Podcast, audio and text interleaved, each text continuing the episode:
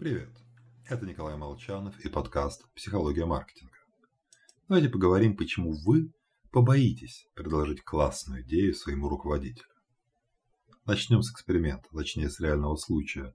Как-то раз среди пользователей электроэнергии провели лотерею. Разыгрывался год бесплатной электроэнергии. Стоимость около 1000 фунтов.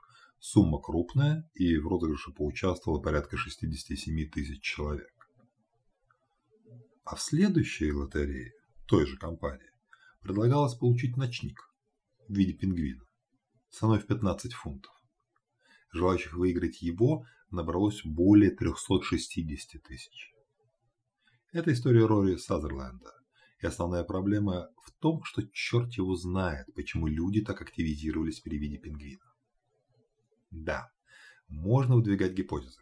Предположить, что идея выиграть пингвина обсуждалась с детьми, которые затем постоянно напоминали заполнить заявку. Только вот, чтобы прийти к генеральному директору и сказать, ну мы же производители электроэнергии, давайте устроим розыгрыш пингвинов. Нужна особенная смелость. Точнее, даже глупость, ибо у начальника в голове моментально щелкнет «проф непригоден». В результате, даже если мы уверены в правоте своей идеи, нужна презентация пилотный проект, обоснование со ссылками на бенчмарки научные исследования. Хотя в той же науке существует множество эмпирических открытий. Вначале понимали, работает, а уж затем разбирались, как именно и почему. Будьте смелее. С вами был Николай Молчанов и подкаст «Психология маркетинга».